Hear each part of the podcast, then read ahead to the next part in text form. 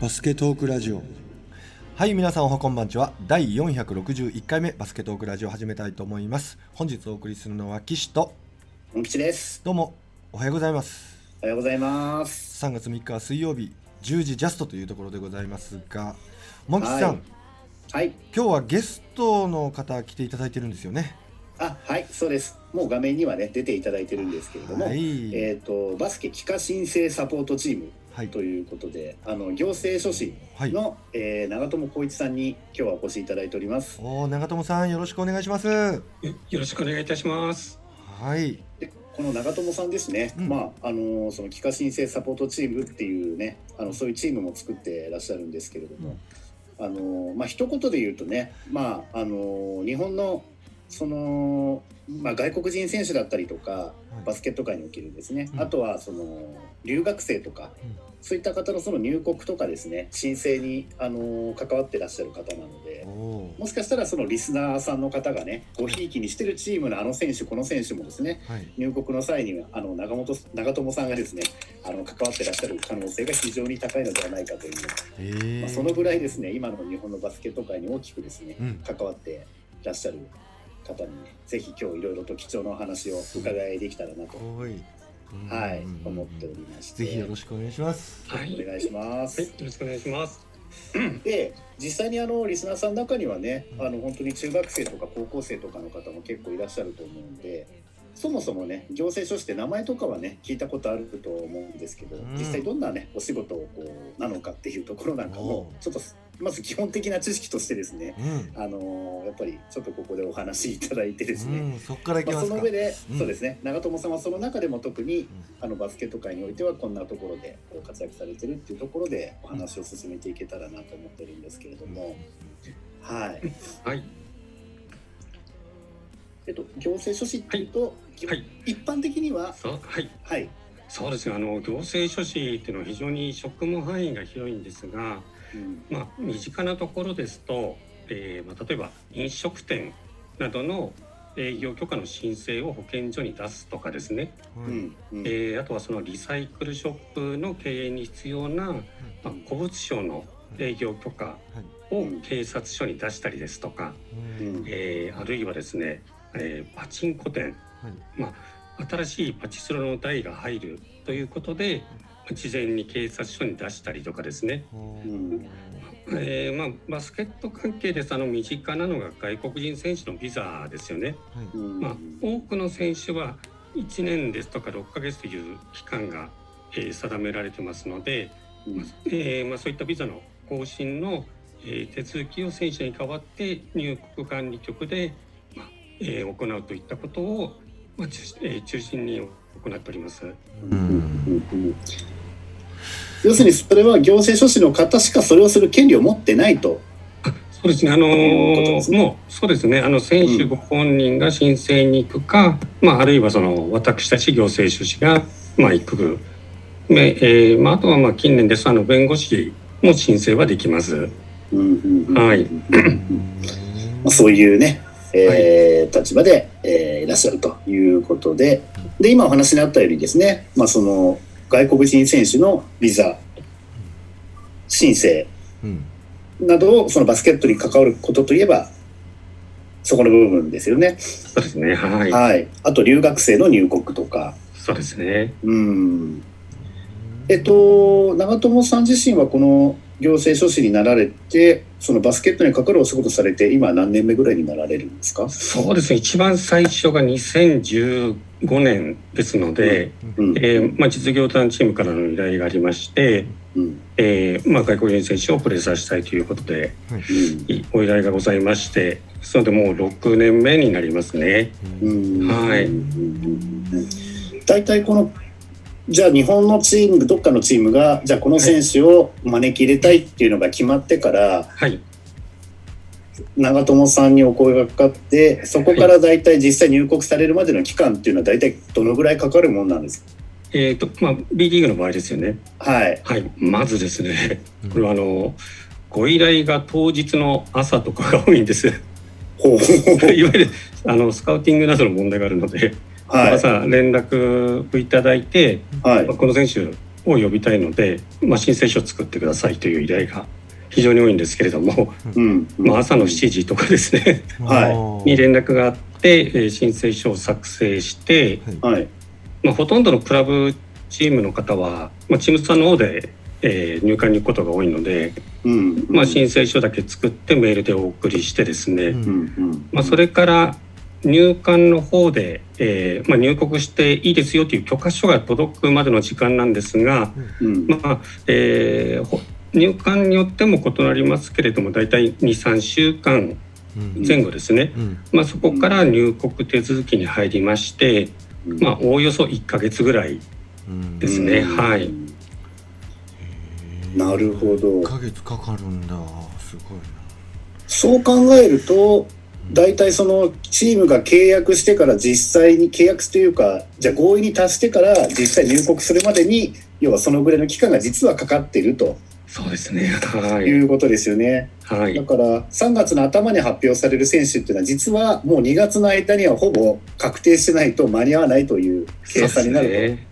いうことなんですよね。はい確か B リーグが確か今年最後の契約期限っていうのがいつです3月の15日ですね。はい。ですよね。ってことはまだ怪我人とかどうこうとかね どうなるかわからないのに、もう2月の頭ぐらいにはほぼ合意していないと間に合わないと。そうですね。いうことになるわけですよね。はい。うん。すごいそういうことが見えてくると。面白いすごいですそう。ねそういうふうに思うとまたね見方変わってきますよね。ん。そうですね。はい。うん。なんか慌ててそうやってねやってるのかと思いつつ。うん。で結局それがだからそういうところの時間がかかってしまうからあの日本の中でこうちょっと、まあ、言い方よくないですかあっち行ったりこっち行ったりジプシーとか みたいに感じに言われてる選手が最終的にはそのまま別のチームで活躍してしまうっていう形が多いっていうことになっちゃうんですかねきっとね。そうですね。あの今特に、まあ、ちょっとコロナの影響で、うん。まあ、新規の選手が非常に入国しづらい状況にありますので、ううん。んまあ、そういった部分ですとどうしてもあの現在、えー国内でプレーしている選手、まあ、日本のビザを持っている選手で、えーまあ、なんとか賄うような形にはなってきてしまってますね。うんあれ基本はその最初に出るビザっていうのは半年？これはですねあの契約期間によって異なるんですが、ああ、はいまあ、一番のは1年ですね。うんはいうんそうですよね。はいああ。でやっぱり初めて入国するときはまあそのぐらい期間かかるけど更新に関してはそんなにでもないんですか？そうですね、はい、あの更新の手続き自体はですね、おおよそ2週間から1ヶ月程度でもう許可が出ますので、ん。はい。なるほど。じゃあそれを切れる前の段階で要はチームと更新をしないとっていうようなそうですね、形になるわけですよね。はい、ん。なるほどなるほど。でもしそれがまとまらなくて一回一時帰国しちゃってやっぱりってなった時もう一回また最初からやらなくちゃいけないわけですかね。あの一応、ビザの期限が残っている場合はですね、うん。はい。えーその期間は日本にいても大丈夫です。ああそっかそっか、はい。切れちゃうタイミングの時はもう一回一からやり直し。そうですね、はい、ややり直しになっちゃいますね。そうですね。期間空いちゃうと更新にはならないですもんね。はい、なるほど。うんうんうん。うんうんうんうんそう長友さんの中でねビザの申請手続き、書類作成ドキュメントなんかを、まあ、はい。やっていく上で、これ困るんだよなっていうようなはい、ケースって 多分終わりだと思うんですけれども、はい、えーもしかしたら B リーグのオーナーが聞いてはるかもしれないので ちょっと教えていただけないでしょうか。そうですね。あの はい。まあ多いのはですね、ええ。えービザの更新の時に、まあ、必要な書類が揃っていないのにそのまま出しちゃうとかですね、ああなるほど。まあ、いわゆるその入管の方で、えまあ、この書類が足りないのでええ。また出し直してくださいというような、はい。まあ、提出してくださいということで、はい。まあ、かえって審査に時間がかかったりとかですね。なるほど、はい。だから少しこう認識のズレというか、まあ、これぐらい足りなくても、まあ、出せるんじゃないですかっていうような 感じとやっぱりドキュメント作成される長友さんとの間でちょっと意識の違いがあったりすることが困ったりすることあるっていうことですかね。あそうですね。はい。なるほど。なるほど。あとはその国や地域によってなん。かその辺の申請のやりやすさやりにくさというかあそういうのっていうのはあったりするんでしょうかねあ。国によって違そうですね。まあか。、国、あ、そうですね。あのありますね。はい。あのうんビザが取りにくい、はいえー国というのはやはりありますので、まあ特にあのフィリピンですとか、うんフィリピン。えーあとはキューバですね。はい。は就労ビザを取るのに、えー非常に苦労します。うんはい。黒とおっしゃられたのはその長友さん自身がドキュメントをちょっとたくさん出さないといけないとか、、はい。い。うことでしょうか。それとも、えっと、えイミグレーションっていうんですかね。そのはい。入国管理の方の時間がかかるというだけのことなんでしょうか。えーといわゆるそのビザの許可が出るまでの、まあえ、手続きですね。工数ですね、はい。まあ、国によってはそのあらかじめ、えー例えば大使館の方で、ええ。まあ、手続きをしないといけないとかですね、えいわゆるその本国の方であらかじめその別の手続きが必要とかですね。え、なるほど。はい、そういった国もやはりありますので。そっか。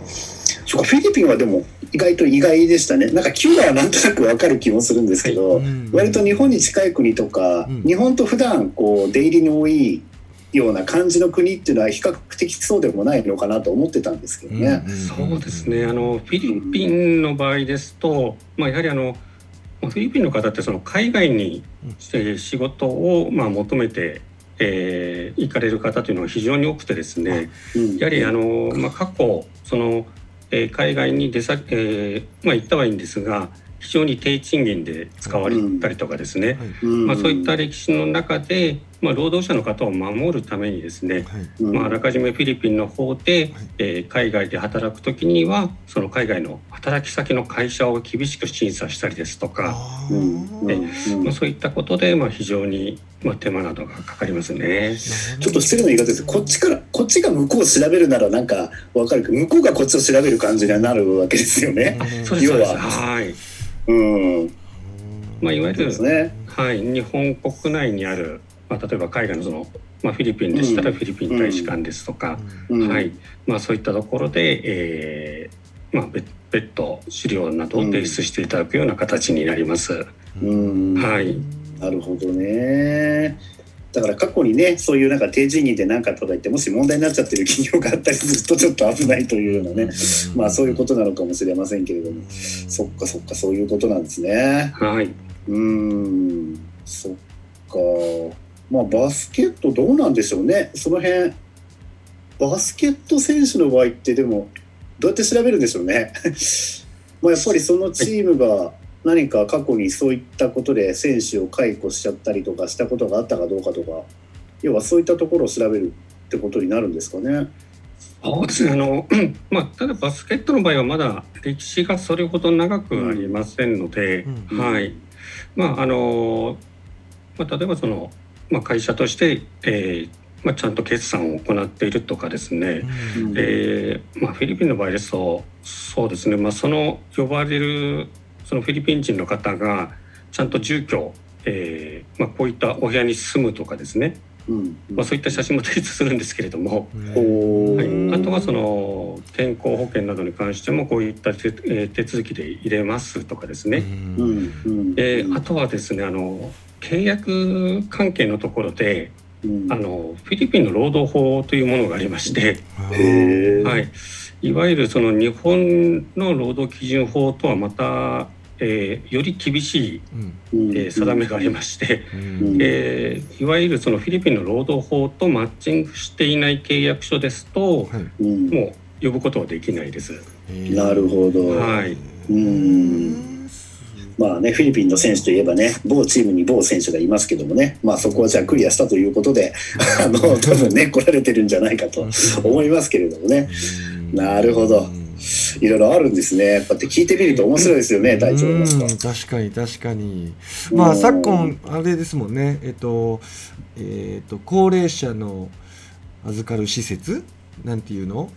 えっとほら高齢者預かる施設とかにうん結構労働力が足りないということでうんうんフィリピンなんか東南アジアの方から労働力をお借りするという意味でたくさん来られてるけれども労働条件がすごく悪かったみたいなのが私たち素人の間でも耳に入るぐらいのうん事件になったりしてましたもんね。そういうところでうんフィリピン政府が結構厳しく、えーうん日本のに出稼ぎに来る人たちをこう管理しているっていうことなんでしょうね。まあ管理でもあり、自国民を守る行為でもあるということになるわけですよね。うん。うん、なるほどなるほど。うん。まあそういういろいろ審査のある中でね、うん。まあ日本の選手を招き入れてるということなんですけれどうも、ん。あと留学生に関してははい。どうなんですかね？そうですね。あの、ん。留学生の方に関しましては、まあ、原則申請などは学校さんの方でやられてまして、うん。うん、はい。まあ、ビザの更新に関してももう学校の方で、うん。まあ、この書類出してくださいというような形なんですが、うん。まあえー まあ、以前ですあの高校生からの入学ということで留学のビザが付与されていたんですが、うん。えーまあ、2015年からは小学生、まあ、もしくは中学生も留学のビザで入国ができるようになっております。小学生っていうのはね 留留学いやす留学というよりはあれ仕事の関係で来るのは留学とは言わ親と一緒に来るのは留学とは言わないですもんね。そうですねはいうんそれで留学ってあんのかなっていう イメージですけどね小学生よっぽど天才かなんか別の複雑な事情でもない限りっていう感じがしますけどね。うん。まあ、バスケットだとちょっとまだ聞いたことはないですけども世の中には 小学生もあると。そうですね。はいうん、でも中学生はね最近出てきましたよねバスケットでも。うん。ね、例えば隊長と、ね、応援に行った時もうん。あのジュニアウィンターカップではい。中学生の留学生いらっしゃいましたもんね。いましたね。いくつかの学校でね。はい、うん。うんうんうんうん。確かに。あれ留学生なんかな？でもハーフとかあの京都精華の選手なんかはあれ明らかにそうでしたよね。うんうんううんんそっかそっかあれ中学と高校でまた別々のビザがいるみたいな。ビ留学は基本ははい1年ごととか3年ごととか、そういうのもあるんですか？あそうですねはいあの期間はもう定められてまして、はい。まあまあ、当然その進学をされた場合は、うんえー進学をした、まあ、学校でまたもう一度その審査が必要ですので、なるほど、うんまあ、ビザの更新の時に例えばその、えー中学生から高校に入るような場合は、うんえー学校の方から改めて学校の資料を用意していただいて、うんまあ、更新の手続きが必要になってきます。うんうんうんじゃあ途中で転校とかいうのが転校や編入みたいな場合もその都度っていう学校ごとにっていうことですね。はい、さようでございます。はい。うんなるほどなるほどなるほど。そっかその留学のビザはやっぱなんて言うんだろう外国人の入国よりもむしろいる期間が長いことが前提だから審査厳しそうですよね。審査は厳しいですね。うん。はい、あの原則、えー、なんて言いますか、身元保証人の方が、うんまあ、その方の、まあ、通学費、うんあえーいわゆるその生活費ですね。うんうんですとか、その学校にかかる費用などを、えー負担できるという証明が必要ですのへで、えはい。どうやって証明するんでしょうね？年収とか。あ なんでしょうね？はい。あのーもうその海外における、まあ、これも国によって変わりますけれども、うん。まあ、日本でいうところのその課税証明書のようなものとかですね、はいはい。えーそういったものがちょっと必要になってきます。はい。あー。でもあれですかね？その学校の方がそのせ住むところも用意してなしそういう面倒も見るっていう場合っていうのは個人じゃないですもんねそういう場合は法人としてみたいな形でこれだけの費用を彼にかけますみたいな、なんかそんな感じなんですかね。そうですね。まあ、ただそのうん学校がその身元保証人のような形はちょっと取るのは難しいので、そうなんですね。はいあじゃあ必ず日本の誰かをそれをまあそういう方を必ずそうですね。でってことがはい。前提になるわけですね。はいうんいわゆるその国内日本国内にいらっしゃる親族の方ですとか、はいはい。まあ先ほどのその小学校中学校に関しましては、いわゆるそのお子様を看護するうん方というのがいないといけませんので、はいだからモン吉が言ってるパターンで言うと例えば年収がまあ500万ぐらいしかないとで学校に、えー通わせる。自分が生活しながら 学校にその子供預かった子供を通わせる余力がないってなった場合学校の今度スカラシップがこれだけ出るからうん。それと掛け合わせて、まあ、月5万円ぐらいを私が負担します。個人が負担します、うんうんうんうん。ガーディアンっていうんですかね。保護者が負担しますみたいなことで証明をと取りに行くんじゃないんですかね。どうなんでしょそうですね。あのまあ学校側でそのサポートっうはい。ていうところですと、はい。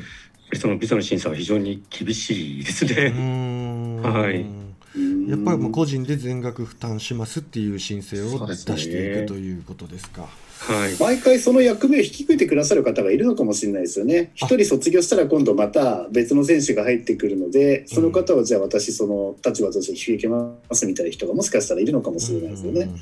なんかその、なんて言うんでしょう、どっかのチームかなんかでも、例えばその、県立だから本来だったら竹の子は来れないけれども、その方の住所ってところで登録をしてこうね昔能代とかもなんか多分そういう住むとこがあったじゃないですか、うん。まあ、そういうのだまあ、費用面のねその提示が必要だからちょっと意味合いは違うかもしれないですけどね、もしかしたら各学校がそういう方をこう、まあ、準備っていうんじゃないですけど協力者の方がいて、そういうふうにしてくださってるっていうのはあるのかもしれないですよね。なるほどね。あるいは学校の校長先生とかねバスケットのその顧問の先生がそういう役割になってるのかわからないですけどね、多分そういうふうにしないとでも要は迎え入れられないってことですそういうことですね。うん中園さん、今度は、はいえっと、日本から海外に出ていく選手の話なんかをお伺いしたいんですけど、はい。お世話をされたりしたことあるんですかね？あ、日本から海外というのはちょっとないですね。ないんですか。はい。ぱり受け入れの方が専門にされてると。そうですいうねこ。となんうですね。なるほどね。じゃあ今度話を発展させていくと今度は今度機械ですね。はい。うん。なんだかもうすごい今増えましたから出ね。ましたうね。んうん。まずモン吉さん中友さん帰化っていうものをちょっと僕やんなんかぼんやりとしか認識してないんですけれども、要は国籍変更っていううん、ことでいいんですかね？それであの帰化というのは、まあ端的に申し上げますともう日本人になることですね。はい。ううんうんえーまあいわゆる外国人の方が日本人になってどういったメリットがあるかと言いますと、はい。まあ当然その日本にまあ一生生活することができるっていうのが一点挙げられますよね。はい。うんはい。まああの当然その社会保障の部分ですとか、はい。えーそういったところでのメリットもありますし、はい。まあ、例えば海外の、はい、海外とかで例えば老人ホームないとかですね。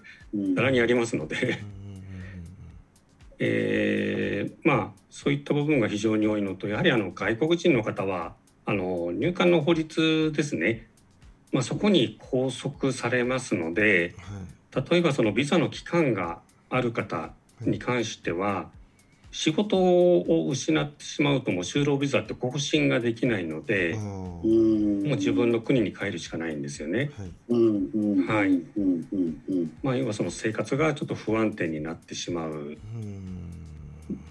まああとはそのビザの期間、まあ、一番多いお声としましてはい。やはりそのビザの期間というのは1年ですとか、まあ、あるいは3年5年という期間が決まっていましてその期間がこう近づくにつれてですね、はい。まあ、自分は更新許可を下りるのかどうかという恐怖心がやはりあるらですよね。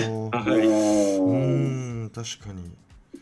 うんうんうんうん。あと選挙権なんかはもちろんあるんですよね。そうですそうです。はい。あと日本国内における財産とかはいっていうのは持ち出したりっていうのはできるんですかね？海外にですか？そうですあこれはもう全く日本人と同じ扱いになります。はい。そうなんですね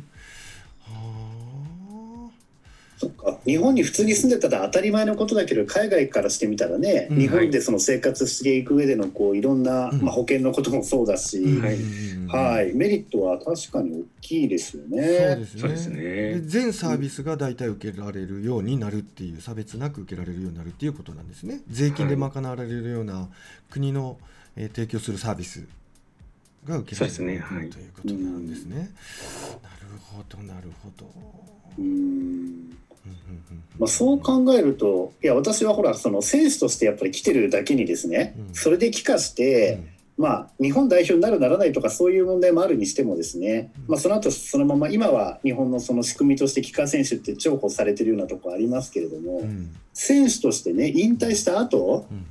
まあうまくコーチとかになれればいいんですけど、ん。そうじゃなかった場合に果たして日本にの国籍変えて日本に残るメリットっていうのがどのぐらいあるんだろうなっていうのは、んまあ、いわゆるセカンドキャリア的なところも含めて非常に、ね、今興味があるところだったので。うんうんううんうんんだってまたねバスケット人生が終わって次の綺麗になった瞬間また国籍戻すとかそんなことはできるわけじゃないですもんねそ。っかそっかまああの簡単にはやってないけど、はいあのーまあ国籍離脱という手続きもありますのでうん。まあ帰化した後にその元々の国籍に再度変更するということは可能です。へうん。中友さんそれってこう渡り歩いて何回もできるものなんですか、そそれ知りたかったですね。そうですね。あの制限はまああの国によるんですけれども、はいあのひとまず制限何回までとかっていうところは、うんえーちょっと条文では見たことがないですね。各国そのはい国籍を見まして。あーな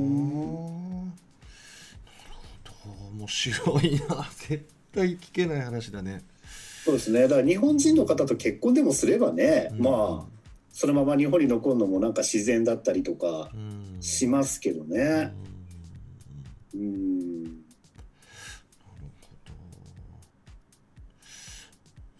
で帰化申請その帰化は、はいえーっとまず日本に在住して最低何年以上でしたっけ？6年でしたっけ？ええ五年？ー一般的には5年間です、ね。5年でしたっけ？はい。5年であと就労が3年以上あるとそうですそうです。いうことですよね、はい。はい。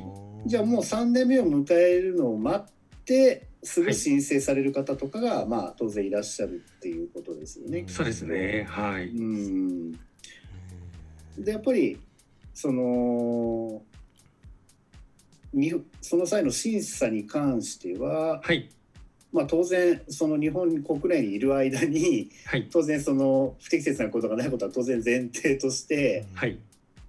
あとは語学力とかあとどんなものが大体一般的な感じで言うとはい対象となる項目みたいなものってあるんですか？そうですね。はい。まず1点目はあの、まあ、住居要件といいまして、はい。まあ、5年以上日本国内に滞在ということがうん。前提なんですけれども、うん。まあ、その間に、えー続けて3ヶ月以上出国していないかとかですね、うん。うん。あるいはそのえー繰り返し出入国を繰り返して100年間で150日以上出国していないかというところも審査されます。なるほど、はえーまあ、あとはその素行要件というところがございまして、えーまあ、一般的には納税ですよね。うん。はい、でそうですねあのバスケットの選手ですとネックになってきますのが年金の納付とかですね。うん。国民年金ですね。こちらもあのちゃんと支払いをしてませんといけませんので、うん。えーあとはその車を運転される方ですと、まあ、大きな交通違反がないか、うん。えーというところも審査されます。交通違反まで入りますか。はい。なるほどね。えーあそこでも税金はでもあれですよね。はい、あそっか。住民税とか普通のまあ普通のっていうかあれですけどあそっか。でもプロ選手だとしたらそっか。事業主みたいな形だから自分で手続きしなくちゃいけないわけですよね。はい、あのーまあ B リーグの選手ですと皆さん個人事業主という形でうん。うんあの確定申告を行いますので、まあ、当然その、まあ、個人のその事業税とですね、うん。えーまあ、別途住民税うん。あとはその国民年金ですね。ううん。んはい、といったものを納めてないといけませんし、うん。えーまあ、あとはその確定申告、まあ、今ちょうど確定申告の時期なんですけれども、はい。まあ、こういったものもあの税理士さんがやられてないケースというのも結構ありまして、うん。なるほど。はい。はうんまあ、その選手のエージェントさんとかですね、うん。えーが、まあ、代わりにやってしまったりというケースがありまして、あうん。まあ、正しい申告といいますか、まあ、内容が間違えているので、まあ、審査中にもう一度やり直してください というケースもありあます。あまあやり直しで済めばまだいいんでしょうけどね。ね。ううん。ん。なるほど。そういう項目かそれに加えてまああとはあそうですね。あの日本語の、うん。えーまあ、能力要件といったところもあります。これは実際にですね試験査の途中で、まあ、日本語のテストなどもあります。うん。やっぱテストがあるって感じなんですね。そうですね。はい誰が審査するんだろうって誰が判定下すんだろうみたいなのがね 気になるところではありましたけどね。うん。はい。なるほどなるほど。はい。まあ日本語がもう話せることが前提ですので、うん。当然その審査の過程で、まあ例えばその私たちがその代理申請をして代理でその法務局の方とお話というのはできませんので、うん。もう帰化申請の場合はもうその申請人の方ですね、まあ、B リーグの方でしたらもう選手個人が、え法務局の方と面接をしてお話をして、うん。まあ、テストを受けていただくというような流れになります。なるほど。まあまあその採点基準はねちょっとまあわからないですけどそっか。まあ当然そういうねし試験は受けてるとはい。いうことですよね。そっか。だけどいろいろやっぱりあるんですね。連続して3ヶ月以上の出国があるかどうかとかね、まあいろいろそういう案件があってっていうことですね。うーん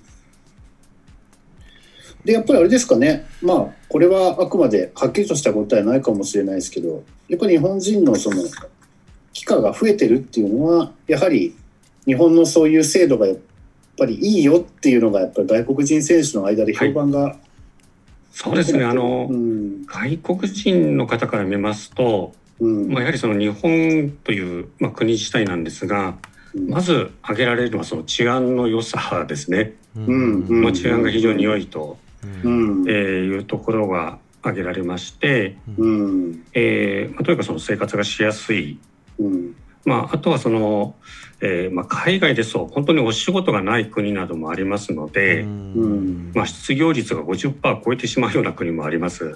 恐ろしいですね。はい。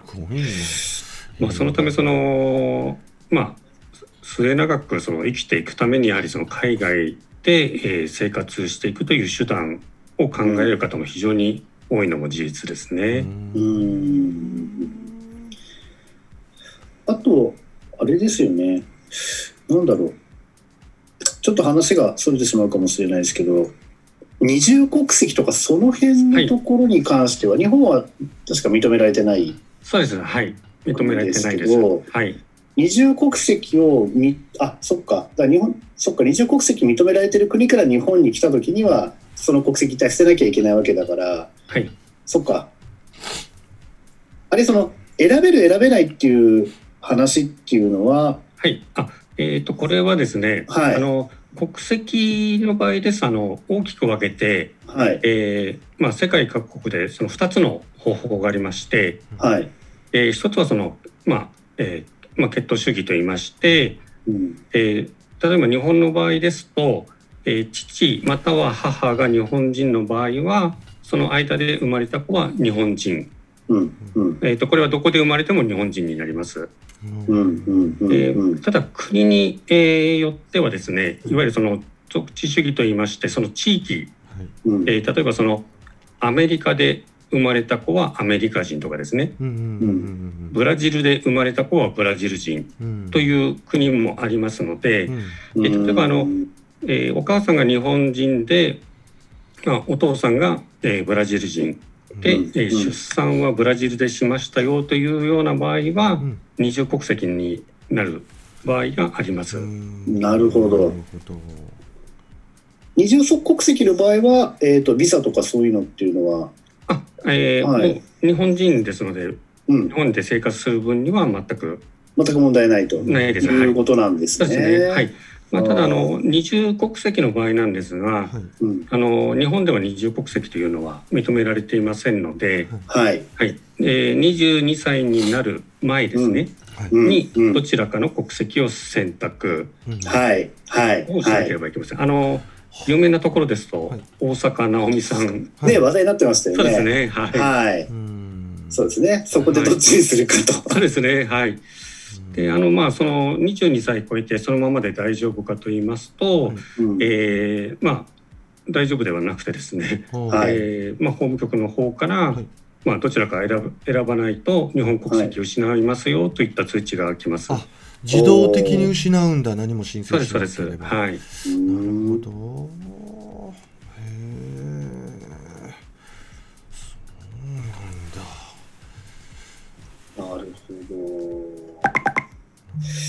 いやー、すごい貴重な話ですね、これ。ねうん、そう、なんかニュースとかでさらっとね、流れてますけど、なんか意外と聞くに聞けないえし、うん。なんか調べても複雑で、なんか文読んでてもよくわかんないしっていうところがあるので、非常にわかりやすく説明していただいてよかったなっていうところなんですけどね。うん、今後やっぱり帰化とか留学とかっていうのはどんどん増えてきそうな流れですか、やっぱ案件とか増えてきてますか？そうですね。あの秋葉に関しては非常に多いです。うん。はい。うん。やはりあのバスケット、えーボールあバスケットボールで見ますと、はいあのまあダブルリーグなんかはもうあの、えー日本国内5年の滞在歴で、まあ外国人外国人選手のうん。まあ登録が可能になってますので、はい。まあ女子の選手も外国籍選手は非常に増えてきてますよね。あそうですね。はい。うん。一回一時期ねいなくなったんですけどね。なんか急にまた増えてきてる印象がうん。ありますしね。うーん。そっか。留学も増えてるんですね。そうですね。はい。あれバスケットだけですか？サッカーとか野球とかそっちの方の留学生のっていうのは手続きはされたりも？してるんですか、他競技はもうほとんどないですね。はい。うんまあ、マラソンとかでご相談いただいたぐらいでして。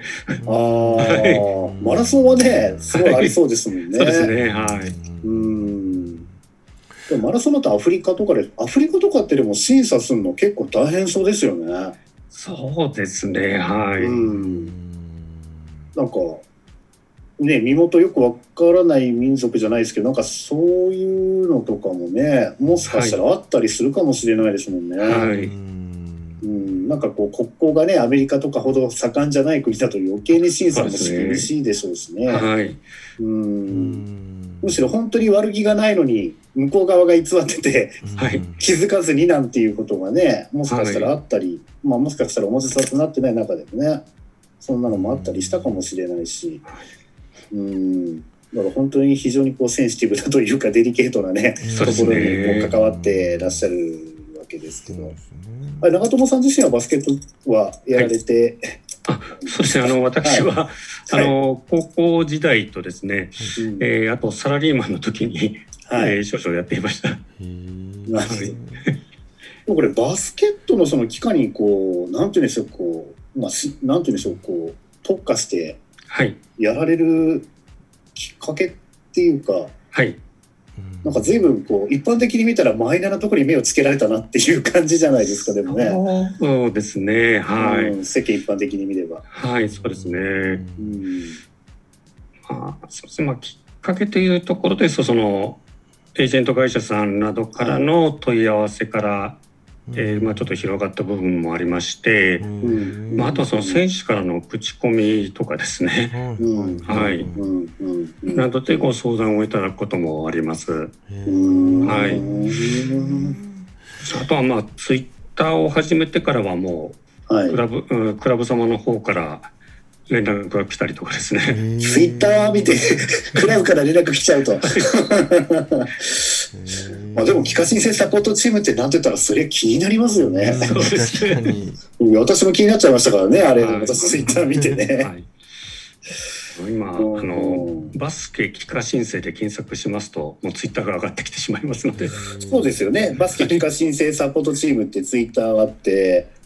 ねなんか今いろいろね面白いクイズとか上げてくれさってますよね。はい、でさっきのまさにお話にあった日本人の父アメリカ人の母の間で日本国内で出生した子は出生時で日本国籍かアメリカ国籍どちらか選択することができる丸か×かみたいなね、そうですね。はい。はい。こういうの面白いですよ面ね全然考えたことなかったです。しうん。うん。そうですよね。実際答えはどうなんですか？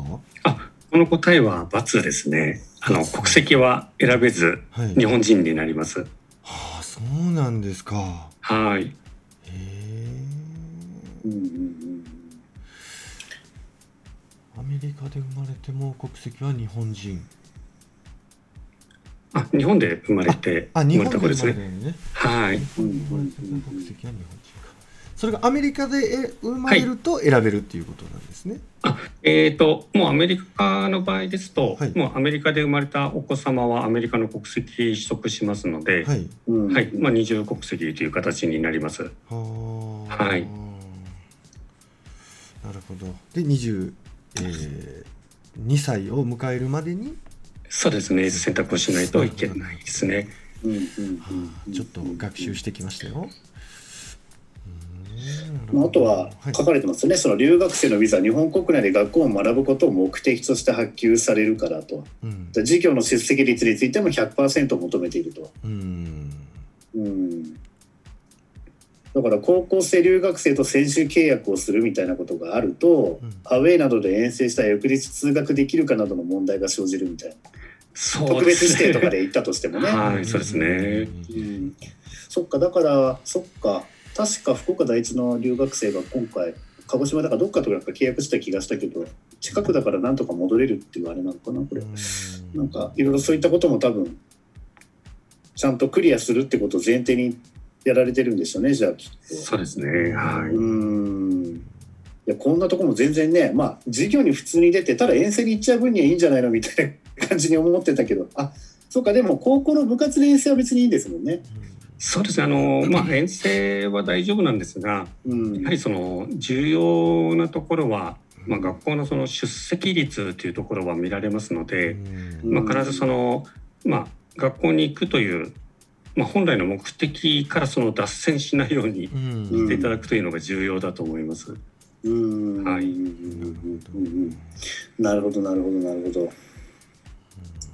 まあ、あとはね、まあ、これはちょっと帰化と直接関係あるかどうかあるようなないようなってとこですけど、まあ、その留学生がね日本の高校大学で来たとやっぱその後、まああまりこう選手としては活躍できてなかったりとかその後どうなっちゃったんだろうっていうのがねちょっと多いところが今後またどうなっていくのかっていうところがね非常に気になるところですけれども。結局海外から声かかって帰っちゃう選手もいるってことなんでしょうかねこれは。そうですねはいあの、うんやはりあの日本国内で高校大学でバスケットをやられて、まあ、その後その本国に戻られたりですとか、うん。まあ、やはりそのアメリカ行かれる方もいらっしゃいますので、うん。そうですね。日本ででも勉強したことって海外でどのぐらい活かせるんでしょうね。なんかその辺もまだねピンとこないそうですよね、まあ、非常に海外で生かすというところでは難しいところもあるかと思います。ん。はい。あとは日本でいっぱい試合に出て経験積んでねバスケット自体が伸びて、ね、他の国で選手として活躍できてねね。くれてるといいなっていうのはすごく思いますけれどもね。ちょっと話が戻るようなんですけれども、はい。日本人選手が海外に出る時もやはりえー行政書士の皆様の力を借りながらドキュメントをたくさん作成したりして海外出ていく、はい。なのでしょうか？そうですね。あの日本から海外に行かれる場合なんですけれども、えまあ、当然あのそういった、えーまあ、海外のビザを専門に扱っている行政書士はい。などがお手伝いをすることもありますし、はい。はい。えーまあ、あとはそのエージェントの方ですね、はい。はい。まあ、海外と、まあまあ、パイプがあってコネクションがあるような方ですと、えまあ、そういった方がお手続き全部引き受けてはい。やれる、やられるケースもあります。はい。るほど。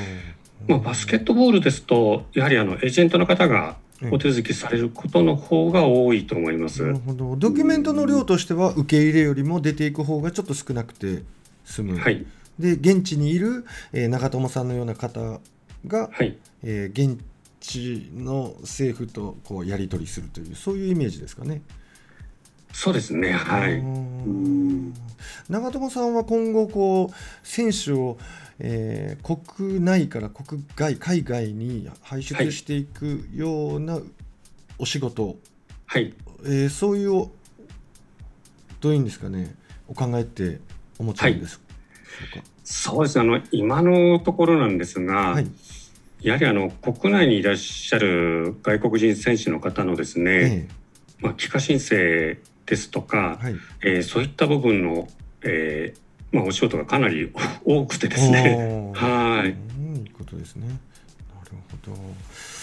いやちょっと気になったのがその、はい男子の場合だと今日本っていう国の、えー競技レベルが多分海外から日本に来るっていうことがすごく多いと思うんですけれども例えば女子ですと結構ね世界で見ても強い方になってきてるんで今後やっぱり女子の選手とか海外に出ていくんじゃないかななんて想像しましてで。はい。今みたいなことをちょっとお伺いしたんですけど女子の場合は取ってくるよりももう取っていかれるというか海外に出ていかれることって増えてくるんじゃないかなと思ったりしてそうですね。お伺いしたんですけれども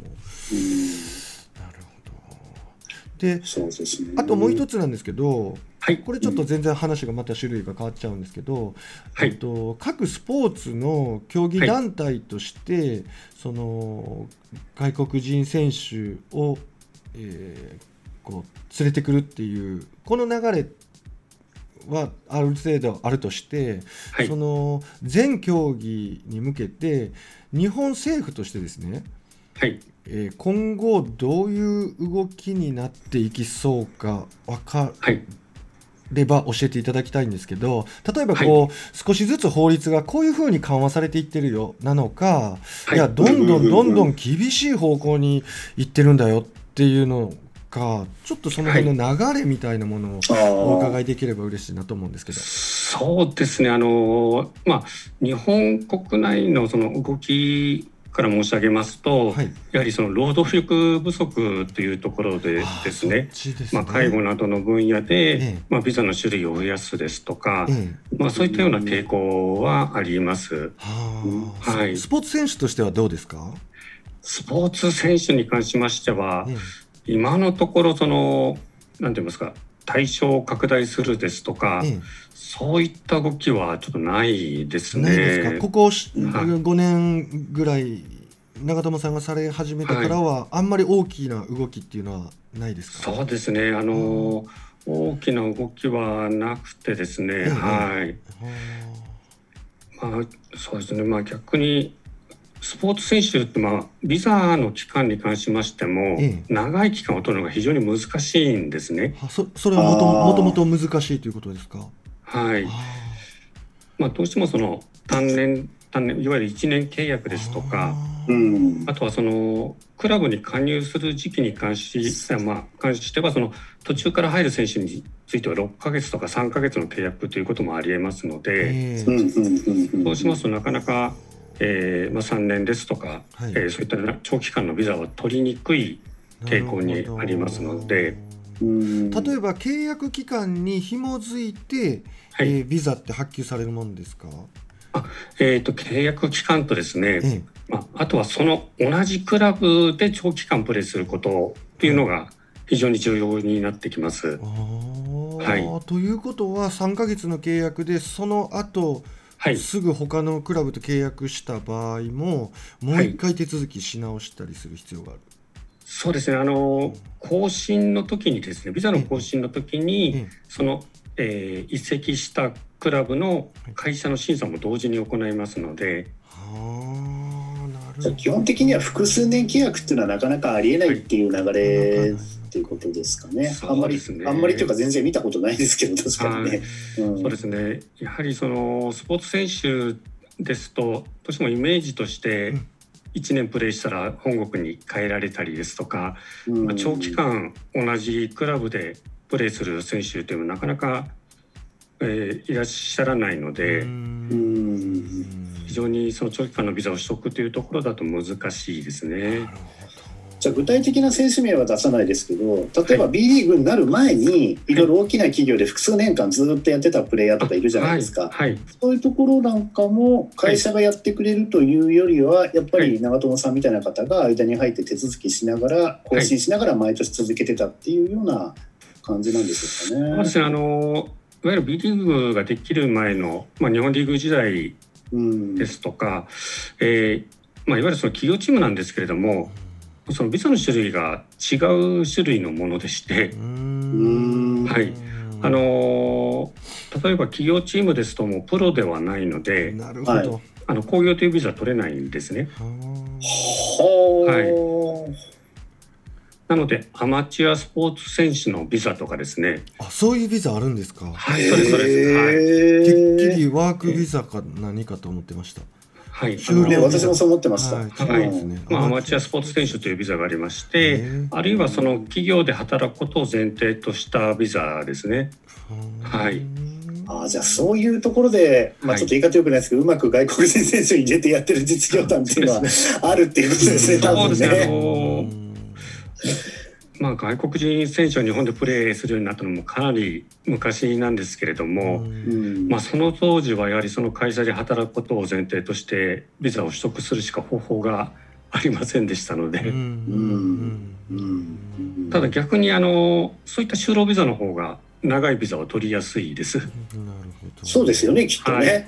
はい、仕事してること前提ですもんね。そうですね。うんなるほどそういうことかじゃあ明らかにやっぱそこは契約の仕方がやっぱ違ってるわけですね。そうですねうんそうかそういうことでしたかなるほど。すごいね貴重な話。うん現場の方のお話を。うんまあね、ここから先はじゃあね、ごひいきのチームのこの選手はどんな形式で入ってきたのかなってことは皆さん各自妄想していただいてですね。そうですね。はい。そんなことをこう楽しみながらね、試合観戦し、またごひいきの選手を引き続きね、応援していただくのがいいのかなと思いますけれどもね。でもこれ本当に長友さんのとかのその機械サポートチームのこのツイッターは本当にね、こうすごく非常に興味深いことを書いてあるのでね、ぜひ皆さんもご覧になってみていただけたらよろしいんじゃないかなと思います。そうですよ。それと長友さんはたまにこのバスケトークラジオの宣伝までしていただいて、はい、本当にもうありがたい限りです。えありがとうございます。毎週あの聞かせていただいております。ありがたいお話でございます。本当に。うん。時々ね、ちょっとまた出ていただいて、もうぜひその時のトレンドなんかもこうお話しいただくと非常にそうですね。嬉しいです。やっぱりね、私とその体調とかでこう、なんて言うんでしょうね、思うがままにこういろいろ普段喋って、知らない間にやっぱり偏ってるところもあると思うので、こうね、専門の方にところどころ出ていただいて、うん、うん、リスナーの方もねちょっと知識を得ていただいて。そうですね。あまりに勝手気まますぎるところがありますので、うん、中藤さんにそこを正していただくという回をねたまにやっぱ作ってもらった方がいいですね。そうですよね。うん。はい。ではモン吉くんはい、もうすぐリミットの1時間が来そうなんですけど、はい、他長友さんよろしいですか？長友さんは何か、はい、何かお伝えすることございましたらぜひ。そうですね。はい、はい、あのまあ、今コロナ禍ということで、やはりあの外国人選手の方が新規入国できないというところもありましてですね。